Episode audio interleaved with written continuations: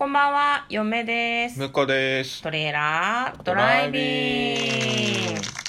はい、始まりました。トレーラードライビング。この番組は映画の予告編を見た嫁と婿の夫婦が内容を妄想していろいろお話ししていく番組となっております。運転中にお送りしているので安全運転でお願いします。はい、今日も映画の妄想をしていきたいと思います。はい、今日妄想する映画はこちらです。ジェクシー、スマホを変えただけなのに、2020年8月14日公開、84分、PG12 の映画です。お、短いですね。84分だっうんて、デクシー、え？え、ジェ、ジェ、ジェ、ゼクシー？ゼクシー ?No, no, no, ジェクシー。ジェ、ジェクシー。ジェクシー。うん。J-E-X-I ですね。ジェクシー。で、原題もジェクシーですね。で、副題が日本版だとスマホを変えただけなのにってついてて、聞いたことある。いるかな副題。ももうオリジナルはなんだ？スマホを落としただけなのにだだけなのによね。これでもジェクシーだけだと分かんないからね。まあ確かにね。うん、だからその人気の作品邦画の人気のまあ作品に、ススマホ系ですぜと。うん。うんあやかったんでしょうね、まあ、すごくなんだろうコメディコメディタッチの面白おかしい感じの作品なんですけれどもちょっと毒も効いてるみたいな感じの予告編でしたね。はい。じゃあまず予告編の方を復習していきたいと思います。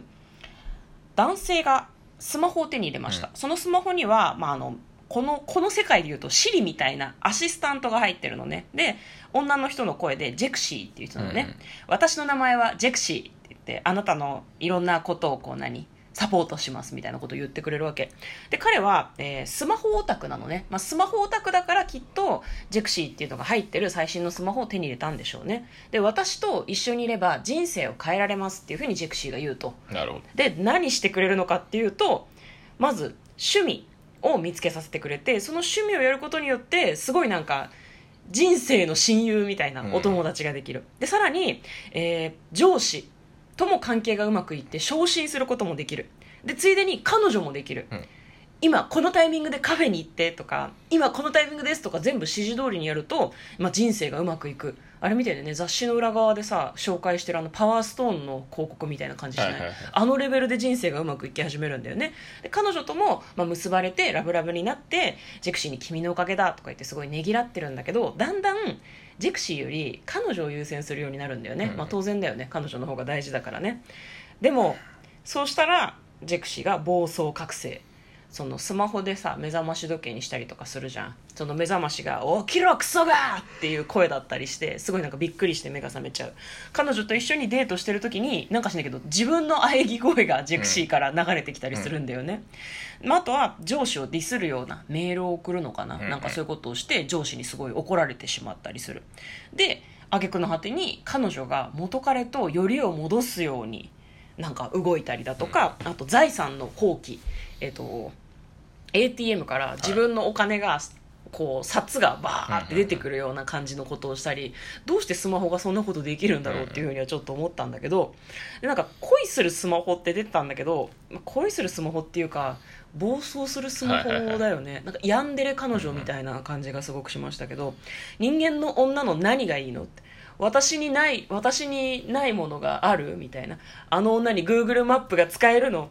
ポケモン GO は入ってるの？みたいな。伏せ字だったけど完全にテロップに出てましたね。でまあそのスマホに殺される？みたいな感じで予告編の方は終わっておりました。ジェクシースマホを変えただけなのに。面白そうだったね、うんうん。じゃあ内容の方妄想してみましょ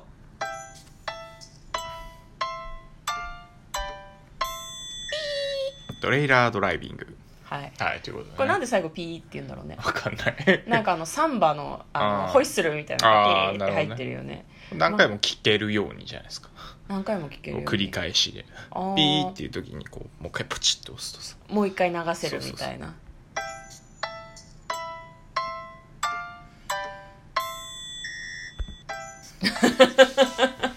やらんでそういうやらんそういうで。大丈夫感じじゃないでですなるほどねなんかそのサンバとかそういう系なのかなとも思ったけど、まあそれはちょっと置いておいてですね、はい。ジェクシーの方妄想していきたいんですがあのこれあれだね。ハングオーバーっていうさ、うん。あれもなんだ結婚前にバチェラーパーティーみたいバチェラーパーティー？合ってる？違うか。なんだっけ？何パーティーだっけ？結婚前日にするパーティー、バチェラー？ん？バチェラー？バチェラーでいいんだっけ？バチェラーだっけ？そう。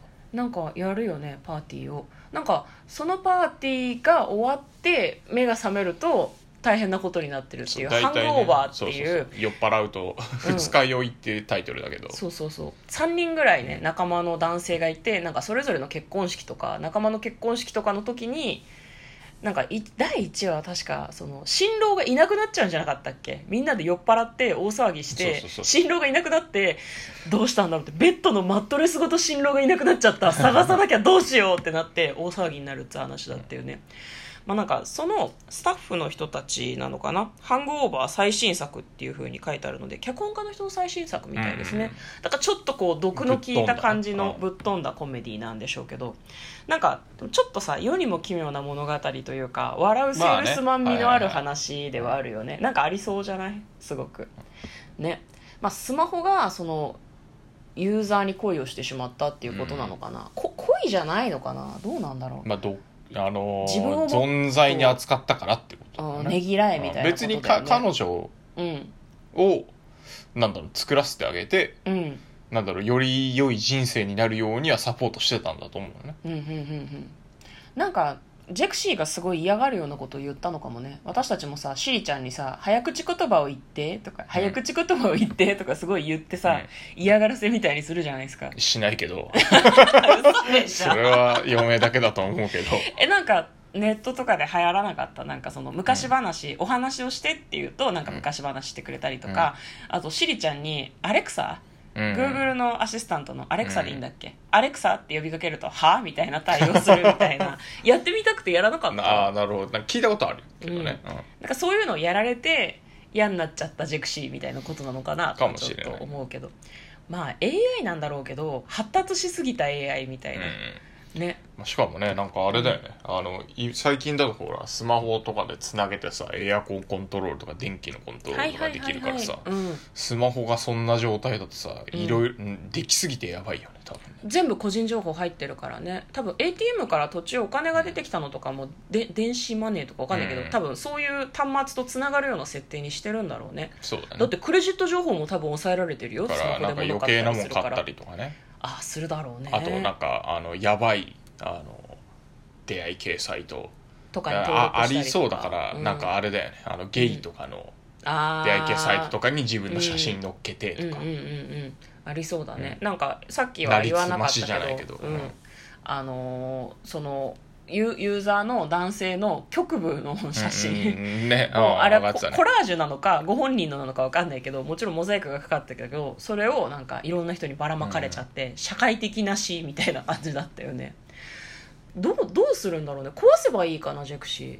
スマホごと壊せばいい？まあ最悪壊せばいけると思うけどねでも自分のわ情報かんない。も入ってるし。パパソコンパソコンとの連動してるから。ああ、となんかね動機の設定にしたりしたらクラウドに保存されてそうだよね、なんかジェクシーの記自体がね。憶が。ううん。ってなるとさ、ハッカーみたいな、クラッカーみたいな人に依頼しないとダメじゃない、うんうん凄腕の。そうだね。だから実は彼女がそういう人かもしれない。元元カノっていうか付き合ってる人が。付き合ってる人がね。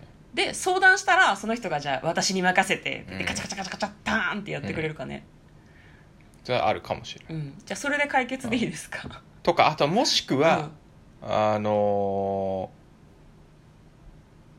あれかな彼女かうん、うんその人間実は AI に思わすといて人間だったかもしれないね。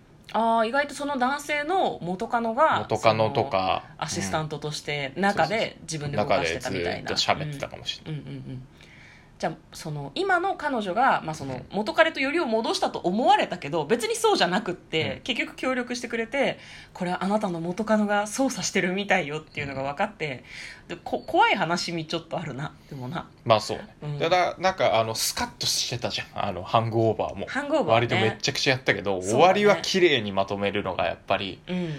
面白かったからなんかそういうのがいいね、うんうんうんなんか綺麗にまとめ東大東大元暮らしじゃないけど。うんうんうん。うんじゃああれだね。その元カノに「やめろよ」って次は警察に突き出すぞって言って一旦別れるんだけど、なんか寂しくなるかもね。ジェクシーがいなくて。ジェクシーにうるさくされたい。ジェクシーに束縛されたいっていう気持ちが生まれて実はまだ元カノのことが好きだったっていうことが判明するとかそういう感じかな、あーとか。まあうん。元、まあまあもし AI なんだとしたら、うん。あのひ一悶着あってうんであのもうお別れするというか機能オフにしするんだけど、うんやっぱりなんか寂しくなって。寂しくなるか、うん。えーっとなんだ結局聞いちゃうみたいうんうんうんうん。